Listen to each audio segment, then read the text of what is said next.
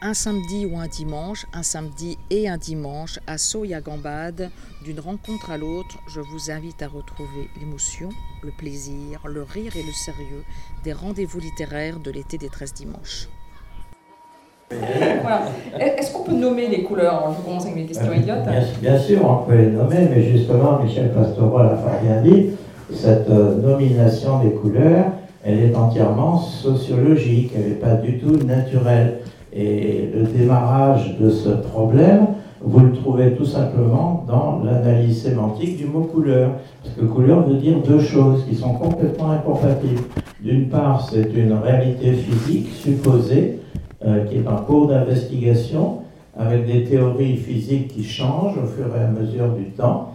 Il a fort bien parlé de Newton, qui fait apparaître le spectre, et à propos duquel on peut se poser une question qui s'est sûrement déjà posée on voit des arcs-en-ciel depuis toujours.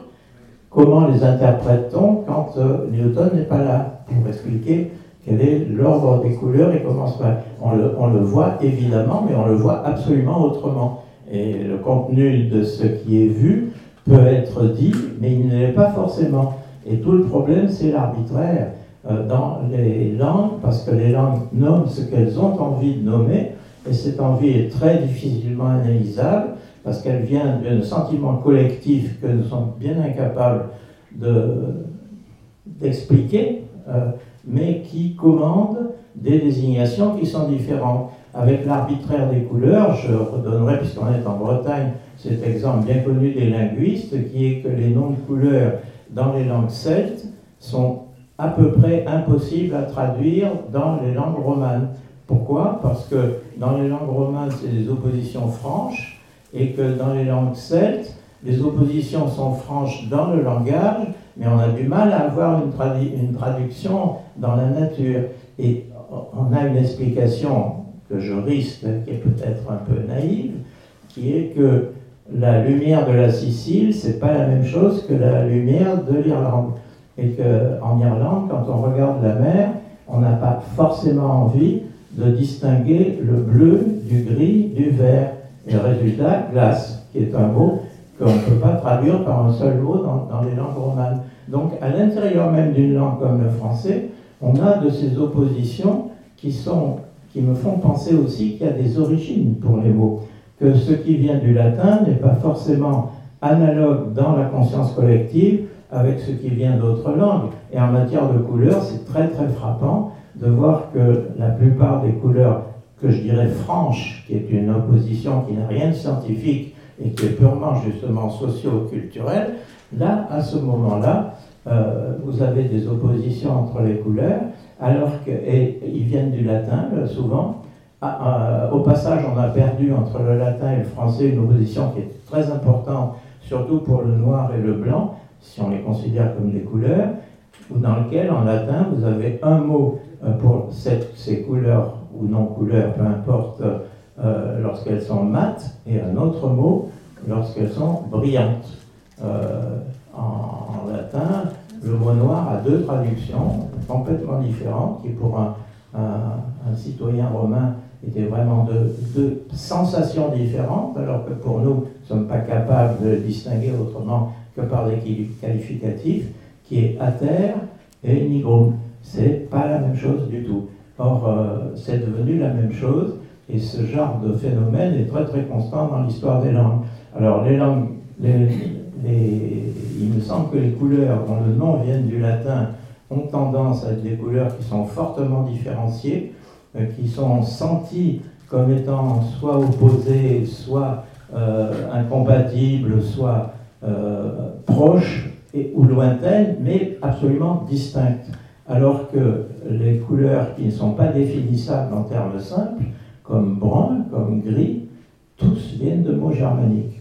Et ça, c'est assez étonnant de voir qu'il y a un aspect de la sensation de couleur où on se retrouve plus facilement, qui est latin, ce qui est normal dans une langue qui dérive du latin, et un autre aspect qui est un apport germanique, euh, qui donc se passe euh, avec euh, l'invasion de la Gaule par les Francs et par d'autres ethnie germanique, parce que c'est loin d'être la seule. Il y a les Burgondes, il y a les Vandales qui sont passés. il y a les Visigoths qui sont passés, qui sont restés dans le sud-ouest.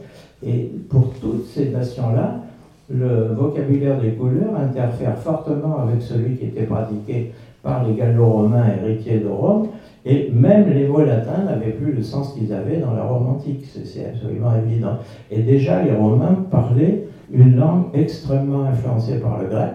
À certaines époques, euh, Cicéron parlait absolument couramment le grec, et quand César a été assassiné, la fameuse phrase que l'on cite est tout brouté, euh, et toi, toi aussi Brutus, qui lui fout un coup de couteau, eh bien, elle a été dite en grec. ça, il y a des témoignages historiques qui sont peu contestables. D'ailleurs, ça n'a absolument aucune importance au point de vue de l'histoire, mais c'est caractéristique du choix de, l'emploi des langues. Il arrive des moments où on passe d'une langue à l'autre avec une facilité euh, déconcertante. Les Français ont un peu de mal à concevoir cette situation parce qu'ils vivent dans un pays où la centralisation est ancienne et violente et forte. Et les Bretons en savent quelque chose. On a imposé le français, euh, il a fallu des siècles pour que ça arrive, mais ça n'a pas été sans importance sur les vocabulaires, que ce soit des langues euh, menacées euh, et minoritaires, que ce soit la langue majoritaire qui elle-même s'imprègne des minorités dans chaque endroit, parce qu'elle est influencée par ce qui se dit autour d'elle et dans une autre langue que la sienne. Alors, à ce propos, euh, je voulais, à propos de la Sibylle, dire quelque chose qui m'a frappé, c'est que dans les fameux oracles sibyllins, qui ont circulé du 1er au 4e ou 5e siècle de notre ère, et qui ont été repris après par quelqu'un que je salue très bas parce que c'est un lexicographe, donc c'est un copain, qui est Isidore de Séville. Isidore de Séville a euh, produit l'encyclopédie la plus recopié, je pense, euh, les médiévistes en savent plus que moi, mais le nombre d'exemplaires est absolument considérable. C'était un texte qui circulait partout. Ça s'appelle les étymologies, et ça ne veut pas dire étymologie au sens que nous l'employons, ça veut dire l'essence vraie, etymos logos. Et l'essence vraie, c'est ce qu'on peut chercher derrière l'essence apparente. Et là, on est dans un système qui est un système qui est celui de l'oracle, de la prophétie, etc. Et je pense que pour en revenir à ce personnage des Sibylles, qu'on peut difficilement négliger l'apport juif, parce que les oracles sibyllins sont rédigés à 30-40% dans une tradition talmudique et pour 50-60% dans une jeune tradition chrétienne, avec des interférences évidentes. Et euh, si les Sibylles ont eu tant d'importance après dans le christianisme, c'est évidemment pour ce qui a été très bien dit, c'est-à-dire par récupération euh, politico-intellectuelle, si, vous voulez, parce que la religion chrétienne devait avoir euh, des équivalences ou des, ou des annonces préalables sous peine de ne pas être justifiées, c'est un désir de justification, et ça a été trouvé dans la personnalité des prophètes. Les prophètes, c'est dans la Bible, les prophètes sont des hommes, et la Sibylle vient d'un territoire non juif, non chrétien, donc, et est une femme. C'est-à-dire que ça permet une équilibration de la prophétie entre sexe masculin et sexe féminin qui n'existe pas dans le christianisme, qui s'en est tiré autrement en redonnant une importance de plus en plus grande à la Vierge Marie. Mais euh, la recherche de la femme à l'intérieur de civilisations dont les religions sont masculines, pour ne pas dire machistes, est quelque chose d'universel. Et je crois que là, la Sibylle en est un, témoignage extrêmement intéressant, parce qu'on a, on a besoin pour la prophétie, on a besoin de femmes. Et dans tout ça, il faut évidemment revenir au sens des mots, parce que prophète ne veut pas dire celui qui parle pour l'avenir, c'est pas, pas ça l'idée. C'est celui qui commande, c'est celui qui parle pour l'autre. Donc euh, le prophète est celui qui parle pour Dieu. C'est un, un transfert, c'est un porte-parole. C'est pas, pas du tout quelqu'un qui prévoit l'avenir. Ça, c'est un sens qui lui a été donné après. De même que Apocalypse, ça veut dire révélation. C'est tout. Ça ne veut pas du tout dire fin du monde. Euh, il se trouve que cette révélation a été colorée par les premiers chrétiens, et notamment par le, plus fameux des Apocalypses, celui de Saint Jean. Et il y en a des dizaines et des dizaines dans les textes gnostiques et dans les textes chrétiens des, du deuxième et troisième siècle. Vous avez des je sais pas, plusieurs dizaines d'apocalypses légèrement différents, tous copiés les uns sur les autres, dans lesquels il doit y avoir des couleurs, d'ailleurs, je pense. Ah oui, bien sûr. il y a des couleurs partout. Alors, pour en venir à cette histoire de la couleur, euh, mon sujet, c'est, si je ne me trompe, et je me trompe tout le temps dans ces domaines-là, mais c'est pas grave, euh, c'est, c'est pas les formes, c'est, la matière et matière et mots. Voilà.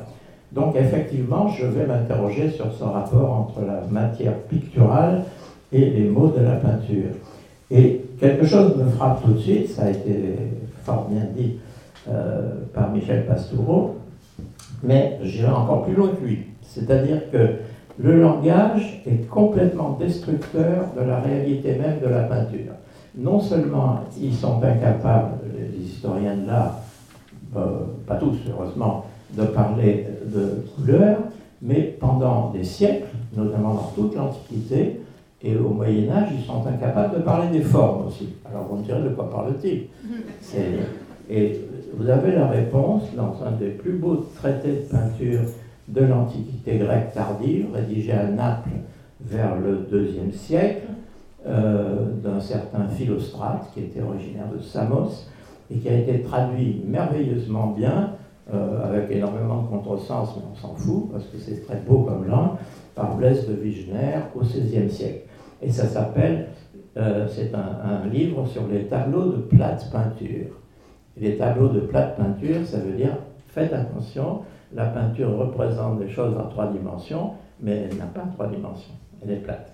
Donc, euh, à propos de ça, vous avez 600 pages de textes serrés et de descriptions de peinture antique, qui sont extrêmement intéressantes dans l'histoire de l'art, parce que la peinture antique, la peinture grecque, euh, il y a des noms célèbres, mais il n'y a plus de table où on n'a à peu près rien, à part les fresques crétoises, à part naturellement la peinture des vases, mais qui a quand même des caractéristiques particulières. La peinture grecque, au sens, n'est plus connue, mais à Naples, au IIe siècle, on la connaissait encore, et euh, Blaise de Vigenère décrit les tableaux des grands peintres de l'Antiquité grecque. Or, il ne parle pas de couleur, c'est vrai, il ne parle pas de forme, c'est vrai, et alors de quoi parle-t-il? Il parle de sentiment et il parle de narration. C'est-à-dire que pour parler de la peinture, on ne parle pas de la peinture, on parle d'iconographie, on parle de ce qu'elle représente. Et ce qu'elle représente, si ce sont des personnages, ils ont des sentiments que l'on va inférer de ce qu'il y a sur la peinture. On ne va pas parler de dessin, on ne va pas parler de peinture, on ne va pas parler de couleur, on ne va pas parler de forme, on va parler de psychologie, on va parler d'histoire, on va parler de raconter de belles histoires. Et euh, ça reste comme ça pendant un, temps incroyable. Et c'est un petit peu non pas le défaut, mais une des caractéristiques de la peinture figurative. Et ça, ça va craquer complètement quand on passe de la peinture figurative à la peinture abstraite. Euh, j'ai, il n'y a pas longtemps, c'est un an, un an et demi, euh, commenté un tableau de Véronèse au musée de, de Lyon. Et je faisais remarquer aux gens, c'était ça l'objet de ma démarche, que lorsqu'ils le voyaient, la représentation qui était donnée, qui était un personnage féminin important avec un arrière-plan non déchiffré, on ne sait pas, des colonnades avec des personnages, c'était tout l'imaginaire qui pouvait se mettre dans le représenté et à peu près rien dans le représentant.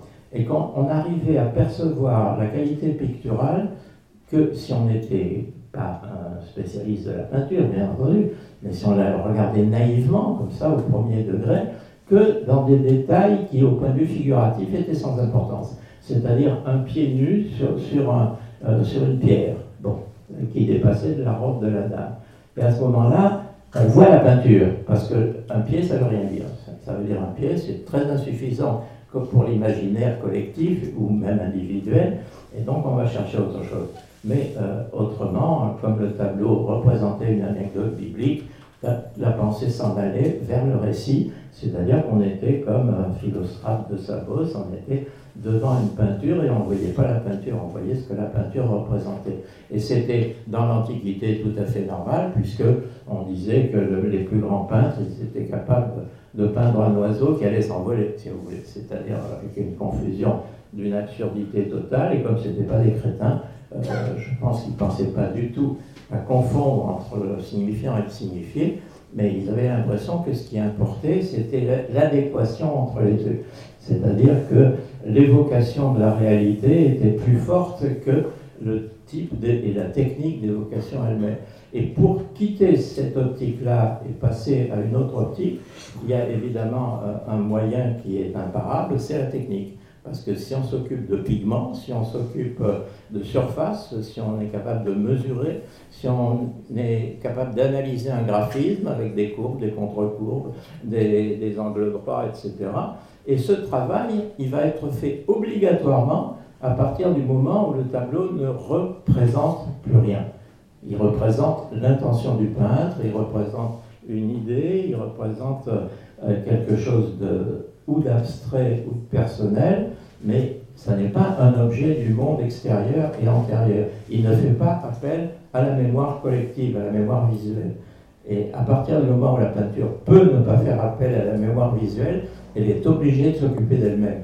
Et où est-ce qu'on va trouver une théorie de la couleur et de la forme intéressante pour un peintre? C'est par exemple chez Kandinsky, dans le spirituel, dans l'art, qui est une sorte de bible euh, de l'art abstrait, tout à fait dans ses débuts, par quelqu'un qui justement est passé de l'art figuratif à l'art abstrait et pour qui ça a été euh, une espèce de, transgression fantastique parce que ça allait à l'encontre de toute l'expérience collective en matière d'art, en matière de, consommation de l'art, en matière de marché, en matière de tout. Donc, euh, pour voir apparaître la peinture, il n'est pas mauvais de voir disparaître ce qu'elle représente, c'est un peu ce que dit. Et euh, lorsque il a été question pour moi, et j'en viens à mon expérience personnelle, qui est bien l'expérience des mots et des, des, mots et des matières. Euh, disons que pour matière, j'entends forme et couleur. Euh, quand on m'a proposé de travailler avec un peintre contemporain pour essayer de voir des points communs entre la création artistique et la genèse du sens dans les mots, euh, moi je ne suis qu'un transmetteur, et le, peintre au contraire est un créateur, mais euh, on a affaire à des dynamismes qui puisent dans quelque chose d'universel. Pour les mots, c'est l'analyse possible d'une pensée interculturelle, et pour les formes, c'est l'analyse possible de formes qui sont forcément euh, impliquées et dépendantes de celles de la nature. Et je suis tombé, parce que je ne l'ai même pas fait exprès, sur la personne idéale pour illustrer ça, qui était une peintre abstraite, Fabienne Vernier, qui en plus est une, peu une, philosophe de la peinture, qui travaille énormément avant chaque tableau, qui a euh, une origine, elle ne veut pas trop qu'on en parle, mais c'est quand même très important dans sa formation calligraphique, qu'elle a passé dix ans en Chine à faire de la calligraphie, et que c'est pratiquement la seule calligraphe occidentale reconnue par les Chinois. Bon. Mais elle n'aime pas ça, parce que ce qu'elle veut être, c'est un peintre abstrait. Elle veut qu'on puisse la comparer à Soulage, la comparer à Hartung, et pas la comparer à tel ou tel calligraphe euh, du chinois. Mais il n'empêche qu'elle maîtrise ce, qu'il est appelé dans un de ses livres l'unique trait de pinceau, euh, qui est capable d'exprimer énormément de choses par un seul trait. Parce que la calligraphie est très mystérieuse, parce qu'elle est abstraite, dans la mesure où elle ne représente aucun objet du monde, mais elle n'est pas abstraite dans la mesure où elle représente un mot avec son sens, mais aussi avec sa matérialité et avec sa prononciation. Pour un chinois, les salles de calligraphie dans les musées chinois et les musées japonais, c'est un, objet d'étonnement euh, et d'admiration pour ceux qui ne connaissent pas la langue. Parce qu'on voit des gens qui se comportent devant les calligraphies exactement comme devant un tableau figuratif, avec des jugements de valeur, avec des oppositions de style, avec des analyses du rythme, etc. Et cela, euh, l'Occident en a été privé euh, pendant très longtemps, jusqu'au tout début du XXe siècle, où une bande de cinglés se sont mis à faire la même chose, c'est-à-dire à représenter l'irreprésentable, à faire voir l'invisible. C'était ça l'objet de, leur travail. Et évidemment, à partir de Malevich, à partir de Kandinsky, à partir de tous ces peintres du début du siècle, on a une façon d'envisager l'art et donc d'envisager la couleur qui a changé de nature, je pense, et qui peut peut-être donner lieu à des commentaires spécifiques Et je peux vous dire que pour Fabienne Verdier, par exemple, l'établissement de euh, l'équilibre chromatique, on va dire, pas de la couleur, l'équilibre chromatique d'un fond qui, euh, quand il est reproduit, même en couleur, est bien reproduit, donne l'impression de quelque chose d'absolument uniforme. En réalité, il y a 12 ou 14 couches de peinture successives avec ajout de, pigments, grattage pour en enlever, réajout de pigments avec des, nuances un petit peu différentes pour que ça arrive dans ce qu'elle considère être l'équilibre chromatique idéal pour contraster avec les grandes formes de couleurs plus franches, ça peut être du noir, là le noir est une couleur, c'est certain dans, dans cet art-là. Et euh, on a donc essayé sur 22 couples de mots. Euh, au départ, elle voulait illustrer un mot. C'était intéressant, mais euh, Daniel Morvan, qui je reprends hommage, a dit c'est pas un mot qu'il faut prendre, c'est deux mots. Deux mots qui peuvent être très différents les uns des autres pour les mettre en rapport, comme si on faisait une étincelle électrique entre les deux. Ça, ça crée un courant. Et là, alors, il y a par exemple le, premier que je commente assez longuement dans, Polyphonie. Là, c'est euh, allégorie. Euh, arborescence allégorie. Voilà. A priori, euh, on ne va pas un rapport direct entre arborescence et allégorie. Et en fait, l'arborescence est une des, un des, déploiements graphiques et formels les plus essentiels, à la fois dans la nature. Hein, euh, on, trouve ça dans les dendrites du cerveau, on trouve ça dans les dans une photo d'un éclair, par exemple, en électricité ou dans des quantités de domaines, les choses se subdivisent 1, 2, 1, 2, 3, 1, 2, 1, 2, 3. Et en même temps, ça a un rapport étroit avec le rythme musical. Donc euh, là, il y avait une espèce de dialogue entre ça et puis le contenu euh, analysable des mots. Allégorie, euh, ça veut dire quelque chose, ça a une origine, ça a un sens que je ne vous donnerai pas parce que c'est pas ça l'intérêt. L'intérêt, c'est de savoir que tout cet ensemble de savoir va s'agglutiner pour transmettre une certaine information. Et que cette information, l'allégorie, elle est essentiellement littéraire, euh, c'est le fait de raconter quelque chose qui veut dire autre chose, hein, euh, qui renvoie à autre chose. C'est comme le prophète, c'est exactement la même chose. Et l'arborescence, c'est l'imposition d'une forme qui est obligatoire, qui est issu des formes de la nature et qu'on va projeter pour faire une création artistique. Tous les couples de mots qui sont là-dedans ont été pensés de cette manière.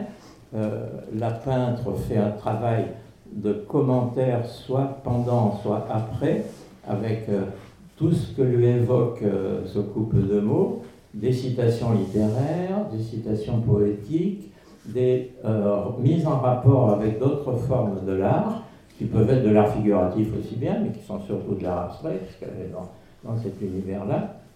Et euh, par rapport, si vous voulez, au développement euh, euh, du sens, je dirais pas des mots, mais du sens en général, la correspondance est absolument évidente, parce que c'est tout à fait évident que l'arborescence concerne le sémantisme du langage. On part d'un seul sens, et puis on va en avoir deux, puis quatre, puis six, puis huit, puis euh, en développant, c'est pas, pas régulier, c'est pas, pas arithmétique, mais c'est, euh, toujours en, complexifiant et en enrichissant. Et ça, si on fait de la sémantique historique, c'est, presque toujours comme ça. Il y a aussi des, des mouvements d'appauvrissement, donc l'arborescence euh, s'éteint d'elle-même. Et la nature nous en donne des exemples. Quand un arbre se développe, s'il est de plus en plus arborescent, et quand il est en train de périr, il va l'être de moins en moins. Bon, mais c'est en rapport avec le phénomène de la vie. Et d'un autre côté, l'allégorie, tous les mots sont allégoriques, c'est-à-dire qu'à partir du sens le plus courant, on va pouvoir remonter à un sens étymologique qui n'est pas du tout le sens vrai. Les Grecs ils étaient optimistes, ils disaient Ekimos logos, le sens vrai. Si on remonte à.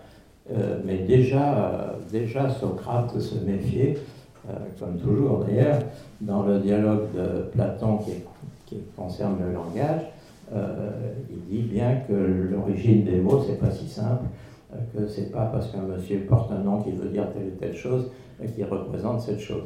Et qu'il a, il a, déjà l'idée qu'il y a un arbitraire qui va se placer entre les deux. Et tout ceci est représentable à la fois dans l'évolution des mots et à la fois dans l'évolution des formes. Voilà le rapport entre mots et matière.